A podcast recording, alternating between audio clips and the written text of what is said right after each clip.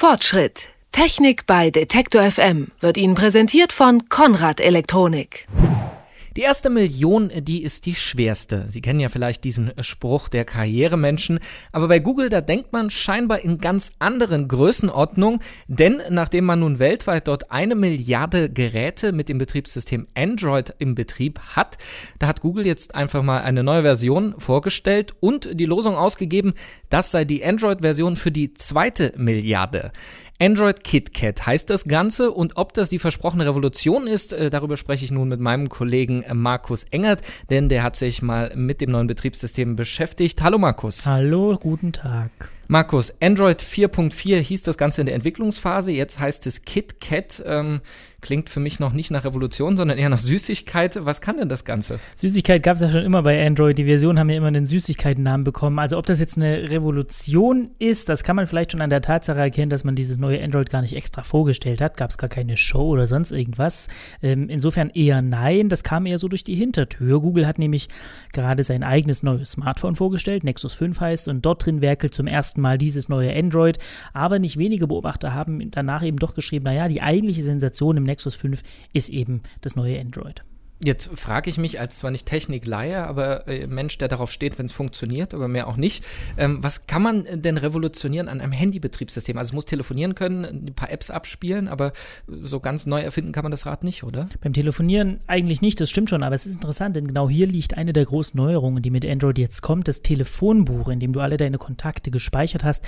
Das sortiert sich dort laufend neu, je nach Wichtigkeit der Einträge, also wen du ganz oft anrufst, der ist dann eben oben. Und du wirst es auch selbst sortieren können, und zwar nach Kontakt Kontakten, die gerade in der Nähe sind. Ähm, und dieses Telefonbuch wird auch ganz eng verzahnt werden mit dem Kerngeschäft von Google, nämlich der Suche. Ähm, ruft dich jemand an, den du noch nicht kennst oder den dein Telefon noch nicht kennt, dann sucht das Gerät ganz automatisch im Netz, in Karten, in Datenbanken und blendet dir gegebenenfalls dann eben einen gefundenen Namen und ein gefundenes Bild direkt ein. Also soll erstmal übersichtlicher werden, eigentlich auch ja im täglichen Geschäft, wenn du mit deinem Telefon umgehst, sinnvoll sein. Ist das vor allem auf das Telefonieren zielt das vor allem aufs Telefonieren ab? Das war ein Ziel, genau. Für das ganze System galt das übrigens. Diese Überschrift übersichtlicher werden, soll natürlich alles schöner werden, ordentlicher werden, aufgeräumter sein, wie man das immer so liest, wenn die neue Version kommt. Aber man beobachtet hier schon, dass bestimmte Funktionen jetzt systematisch mit Google-Diensten verknüpft werden. Das Telefonbuch, das mit der Suche und den Karten in den Google Maps zusammenarbeitet, ist hier nur das eine, wie eben beschrieben. Aber zum Beispiel bei dem SMS äh, sehen wir das Gleiche. Auch da werden die Nachrichten mit anderen Nachrichten zusammengefasst und sortiert auf einer Oberfläche. Und zwar an der Oberfläche der Google Hangout App. Also das ist ja das Pendant zu Sky, was direkt von Google, Google kommt. Äh, diese Hangout App sortiert alle Nachrichten, ob nur SMS oder was auch immer, woher an einem zentralen Platz. Also wenn man alles von Google benutzt, dann ist es sehr übersichtlich. Läuft es dann auch auf so ein Apple-Geschäftsmodell hinaus, äh, dass es quasi ein geschlossenes System ist, wo nur die eigene Software dann funktioniert? Ein bisschen kann man man diesen Kurs schon so lesen? Ja, wenn es nicht vielleicht dann doch sogar schon so ist heute. Also was Google ganz offenbar will, ist, dass der Nutzer weniger Apps von anderen, von dritten Anbietern benutzen muss und stattdessen das, was er gerade braucht oder sucht oder will, direkt bei Google selbst schon bekommt. Und deswegen hat man ja auch die Suche erweitert schon vor einer Weile. Die heißt jetzt ja Google Now. Soll eine intelligente Suche sein. Bei mir selbst sieht das total witzig aus. Das Ding hat irgendwann gemerkt, dass ich mehrmals die Woche morgens hierher komme und abends von hier wieder weggehe. Und jetzt ist es halt so, wenn ich morgens eine gewisse Zeit mein Telefon anschalte, steht da drauf, Weg zur Arbeit, Straße ist frei, Wetter ist gut, dauert 15 Minuten. Also diese intelligente Suche, die soll vorausdenken können und soll sich auch besser mit Sprachsteuerung übrigens vernetzen können und arbeiten können. Weiß dann auch mehr über dich offensichtlich, ähm, zumindest dann nach kurzer Eingewöhnungsphase. Was hat dich am meisten überrascht an dem neuen Betriebssystem, was man vorher nicht wusste? Naja, jetzt kommt nach und nach so eine Funktion, die nennt sich AirPrint. Ähm, damit soll man Inhalte direkt vom Handy drucken können und zwar irgendwann mal von jedem beliebigen Drucker. Einzige Bedingung ist, dass der Drucker eben mit irgendeiner Google Cloud, irgendeinem Google-Speicher mhm. verbunden sein muss.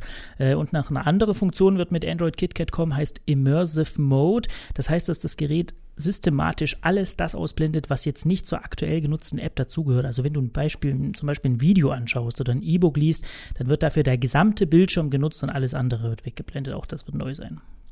Jetzt äh, hast du ja eingangs gesagt, die zweite Milliarde ist angestrebt äh, von Google oder nein, ich habe das gesagt, äh, ich weiß das aber von dir, so rum.